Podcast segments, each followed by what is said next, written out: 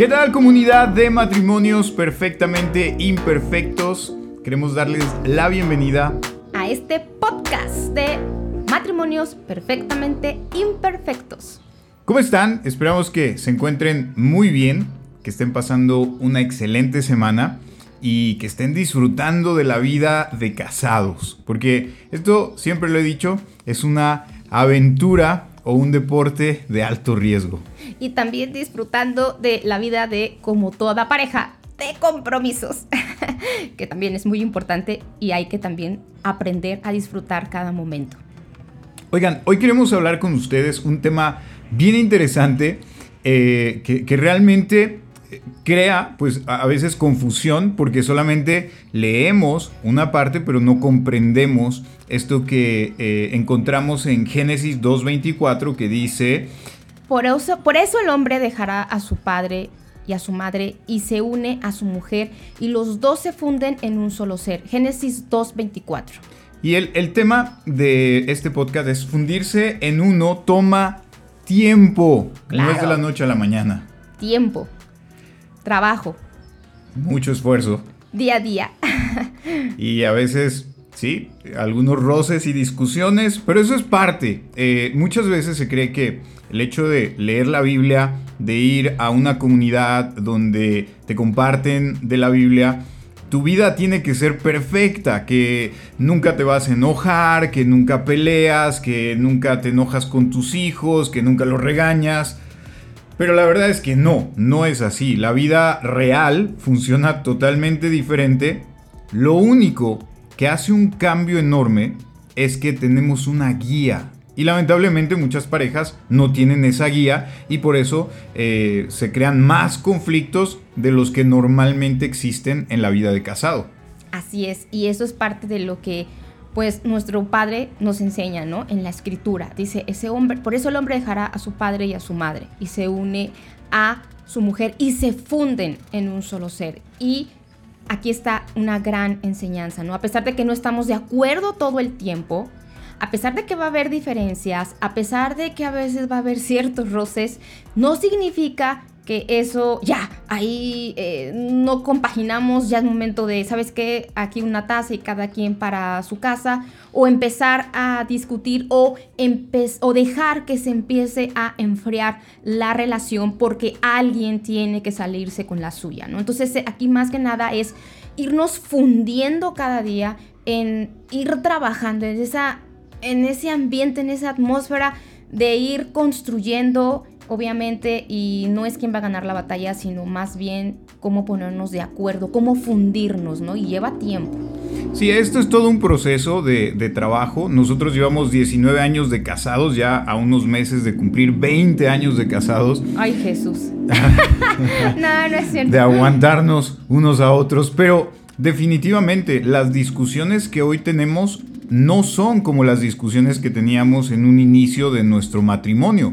Vamos eh, madurando y, vamos avanzando. Algunas sí llegan a ser muy similares y, a veces eso pues te hace sentir como que estás retrocediendo en lugar de estar avanzando, pero sin embargo es parte de este proceso. Claro, porque pues no somos perfectos, ¿no? Entonces, eh, obviamente eh, tomamos la decisión desde el principio de mantener, de, siempre estar, no siempre, perdón, tenemos que estar de acuerdo, ajá, y que si no estamos de acuerdo, no estamos buscando tampoco lo que es esa parte de, de, de, ser perfectos, porque no lo somos, porque somos dos personas diferentes, tenemos dos formas diferentes, inclusive aunque estemos juntos, de ver, de, de ver las cosas diferentes, inclusive de hacer las cosas diferentes.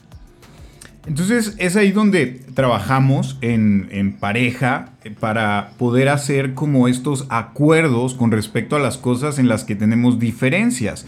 Eh, por ejemplo, puede ser que a alguien de los dos les guste tener como fiestas todos los fines de semana y al, otro no le gusta y dices, oye, eh, como que mucha fiesta, ya hay, que bajarle, este, hay que quedarnos en casa, hay que disfrutar un momento de tranquilidad. Eh, y ahí se van llegando esos acuerdos, ok, un fin de semana nos vamos eh, de paseo, vamos alguna reunión, qué sé yo, y el otro fin nos quedamos en casa relajaditos viendo una película. Y, eso, ese tipo de, cosas ayudan un montón. Por ejemplo, yo recuerdo eh, algo que yo tenía por costumbre, pues era lavar mi ropa y plancharme. Y entonces Yamel se sentía como un poco incómodo la situación de eh, que yo lo hiciera y no ella. Entonces ella como que sentía que estaba fallando a ese rol de esposa. Eh, hasta que llegamos a un acuerdo y le dije, mira, ok, hagamos esto. Yo lavo, eh, yo plancho, porque eso yo lo estoy acostumbrado a hacer y me gusta y tú doblas y listo, hacemos equipo. Y fue un proceso. Claro, y yo como buena mujer abnegada le dije, sí, mi amor, lo que tú digas. No, no es cierto. Pero, pero, me dijo, no, no le digas a nadie. Este, ese es un secreto que espero que no salga de aquí Pero entre miren, como buena mujer abnegada, yo sí le dije, sí, sí, sí. Apliqué lo que dice, no sé en qué parte, ¿no? Sí, sí, señor. Entonces, hagan e, ese tipo de acuerdos, les, les, va a ayudar bastante en todo lo que necesiten hacer. Hagan un tiempo y hagan sus listaditos y empiecen a ponerse de acuerdo. Va a llevar tiempo, que esto se coordine. Es como los de nado sincronizado. ¿Ustedes creen que se metieron a la alberca un día y dijeron, ah, somos perfectos haciendo nado sincronizado? No, lleva tiempo, lleva entrenamientos, lleva mucho esfuerzo. Es igual en el matrimonio. Claro, y por eso la escritura, vuelvo y repito, dice, ¿no? Que los dos se funden en un solo ser. Y eso no va a suceder en un día eso no va a suceder en las siguientes 24 horas, 48 horas. Eso, eso no va a suceder de la noche a la mañana. Va a tomar un tiempo. Va a tomar tiempo, pero se puede.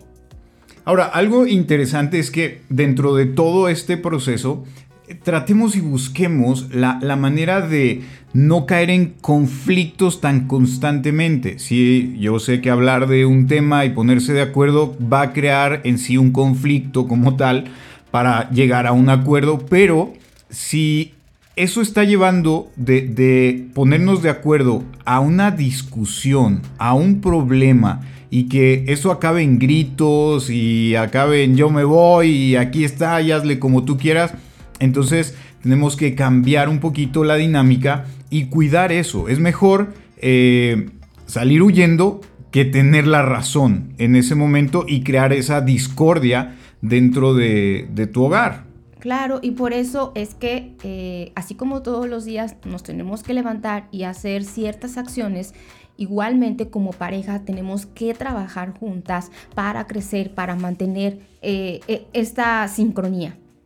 Entonces, de esa manera, pues puedes tener una atmósfera de más eh, amabilidad, de más felicidad y, obviamente de, más cariño. Y lo más importante, dejar esto en manos de Dios y permitir que Él cambie lo que, lo que necesita ser cambiado y decírselo, ¿no? Porque Él es el único que puede cambiarnos. Eh, no hay otra manera, no hay ninguna terapia, no hay, solo Él con su amor y su misericordia. Si es, y todas las diferencias que, puedas tener en medio de ponerte de acuerdo, irte fundiendo con tu pareja, ponlas en oración y dile Dios, haz lo que tengas que hacer y cambia lo que tienes que cambiar en nuestra vida para que podamos ser un matrimonio que esté en armonía y esté fundido y esto pueda ser de ejemplo para otros. Claro, y bueno, ¿qué te parece si eh, hacemos una oración para que si tú que nos estás escuchando eh, con tu pareja, tómala de tu mano o si en este momento está él en otra parte o ella, tú en tu mente ahí en oración, repite esto con nosotros y, eh, y, dice, y dile al Señor, Padre, gracias porque nos has unido para crecer juntos en un corazón y alma. Ayúdanos a pasar por alto algunas cosas que a veces no nos damos cuenta a tener también en cuenta nuestras diferencias, a dejar de tratar de cambiarnos el uno al otro. Declaramos que solo tú puedes cambiar lo que se debe cambiar en nuestras vidas. En el nombre de Jesús. Amén. Muchas gracias por estar aquí. Nos escuchamos en un próximo episodio. Les mandamos un gran abrazo y muchas bendiciones. Saludos.